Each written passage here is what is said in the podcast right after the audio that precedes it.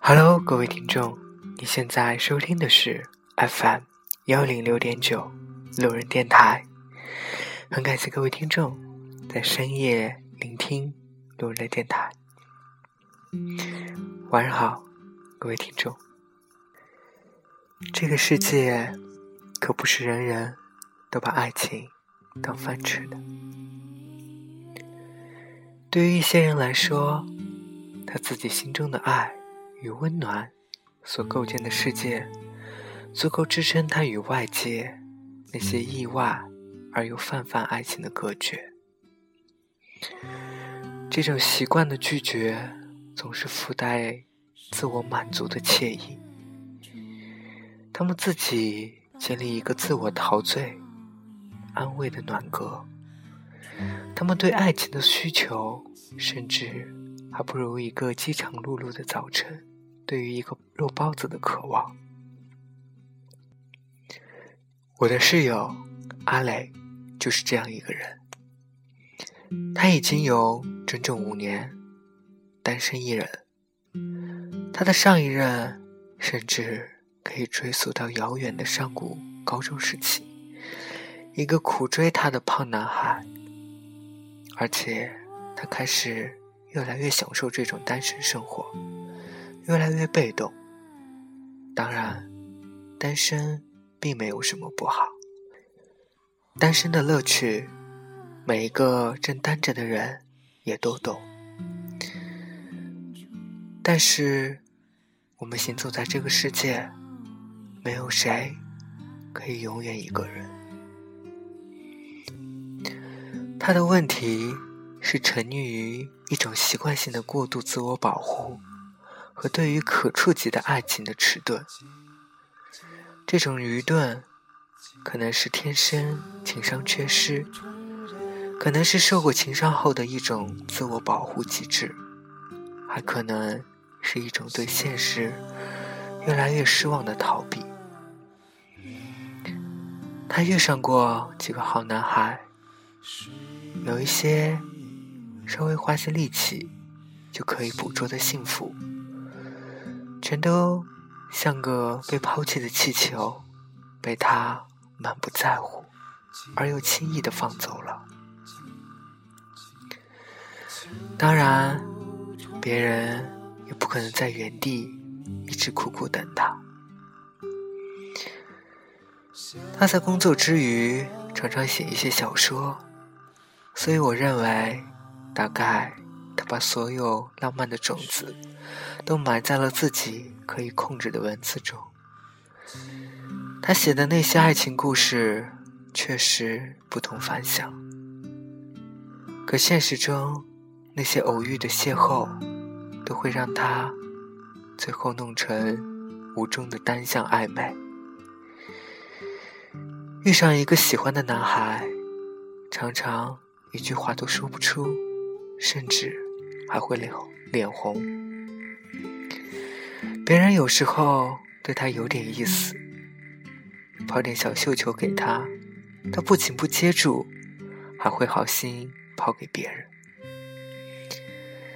爱情小说那么会写，可真的要谈起恋爱，他就像是个刚拿起笔的小学生。二十多岁的男人看到自己喜欢的那个人。还会红着脸。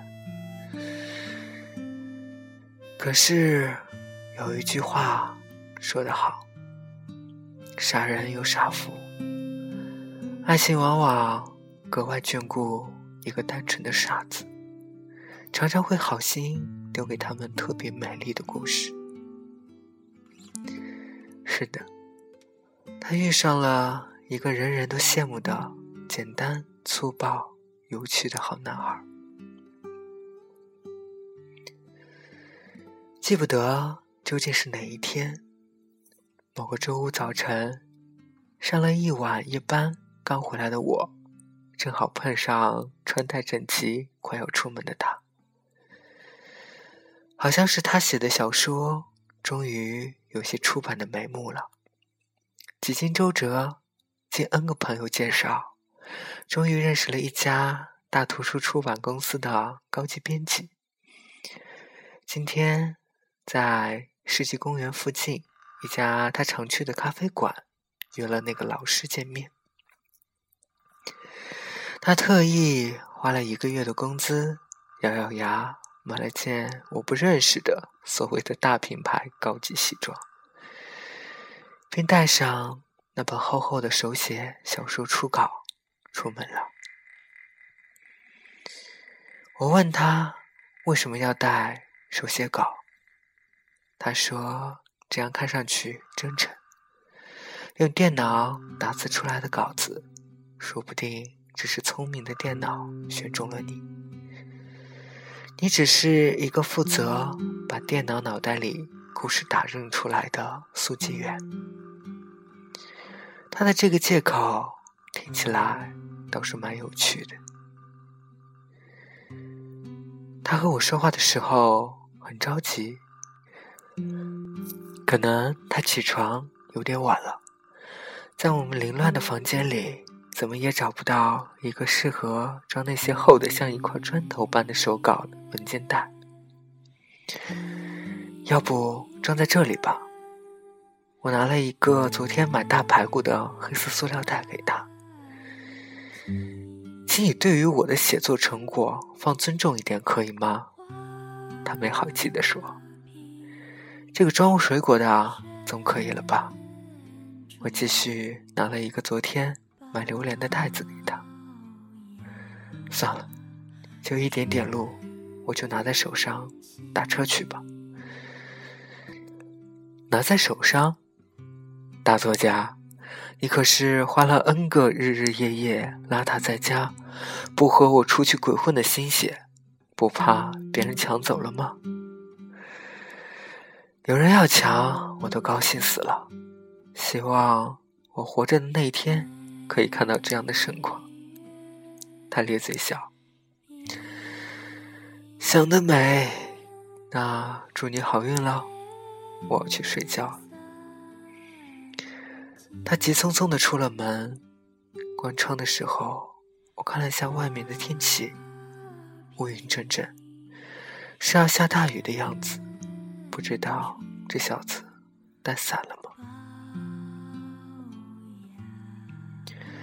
我睡了一小会儿，当我的美梦正慢慢走向香艳的轨道时，一阵巨响的关门声把我吵醒了。你关门那么响干嘛？怎么那么快就回来了？该不会小说真的被人打劫了吧？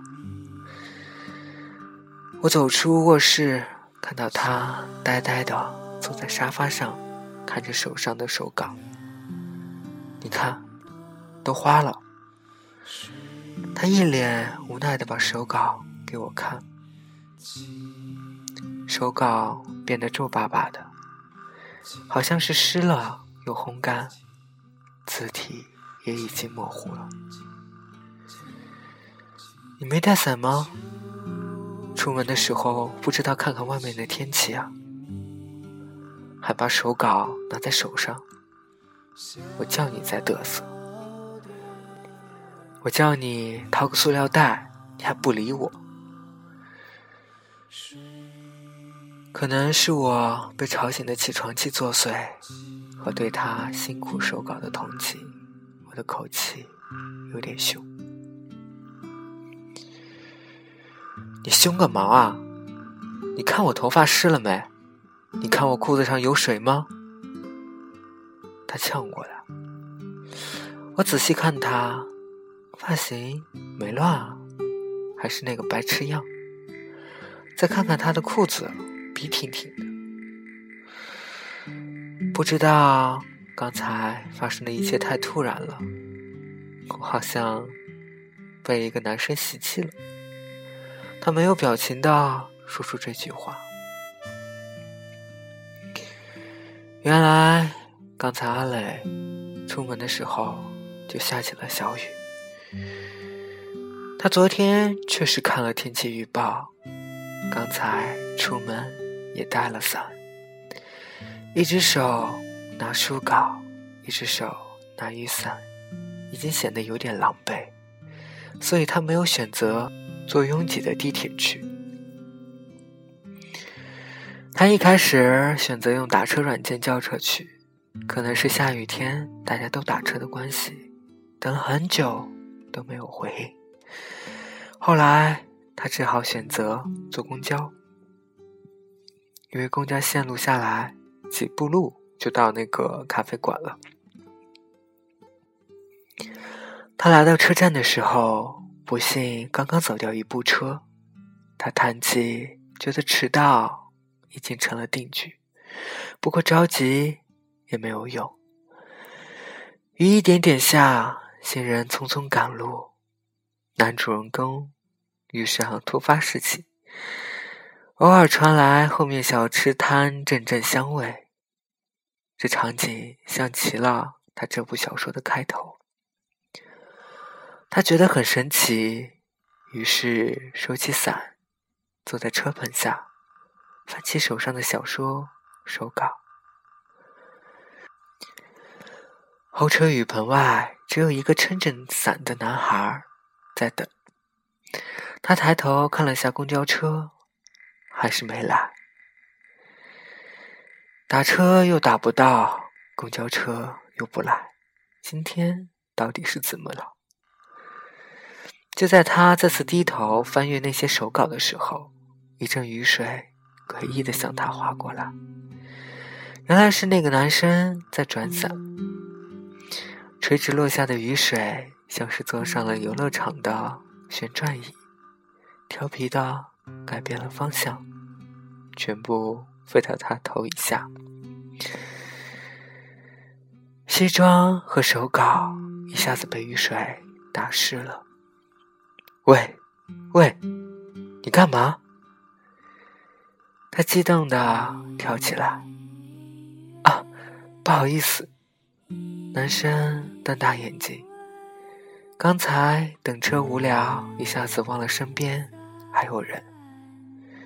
没事儿，转什么伞呢？阿磊拼命弄去身上的雨水。这，这是我的习惯，一直从小就喜欢转伞，而且总感觉雨。并不想就这样无聊的落在伞上，这样的画面也并不好看啊！你在说什么？阿磊对这个男生感到好奇。抱歉，我又慌神了。我是一个画画的，刚才在构思一幅雨天的热闹早晨场景图。我想把雨画的俏皮点。浪漫点。男孩看到阿磊手上的一幅手稿，说：“对了，你那一堆纸好像湿了，要紧吗？这是我的手稿，可不是一堆办公室复印间的垃圾。难不成你也是画画的？不是。设计？不是。”随便写写东西。阿雷此刻没闲工夫聊天。哦，原来是小说家，真对不起。原来是这么重要的东西。算了算了，今天好倒霉。我找个地方看看能不能烘干。阿磊回头看见后面的商场，我帮你一起弄吧。男生笑笑说：“虽然阿磊一再推脱，男孩还是跟着他一路跑进了商场，跟着他神色慌张的问店员：‘厕所在哪？’阿磊进了男厕所，祸不单行，男厕所的烘干机发生了故障，阿磊。”顿时五雷轰顶，于是男孩从他手上抢过手稿，便冲进女厕所帮他烘干。隔了很久，男孩才出来。男孩出来的时候，神色十分尴尬。阿磊接过手稿，纸是干了，所有的字如水草般张牙舞爪的化开了。男孩慌张的说不出话。阿磊想，这个男孩难不成是他的克星？今天一系列事情都非常反常，所以他立刻如黄鼠狼般逃走，一边跑一边听到男孩在后面狂追。男孩大喊：“你跑什么？你那么怕我吗？给我你的联系方式啊，小说家，我要补偿你。”之后。阿磊绕进小巷，跑了一段路，接到电话，被告知编辑家里有事，约会取消了。于是立马拔腿跑回家。男孩没有追到家来。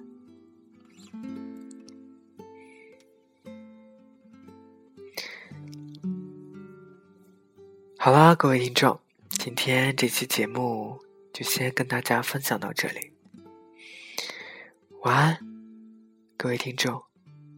成都，今夜请将我遗忘。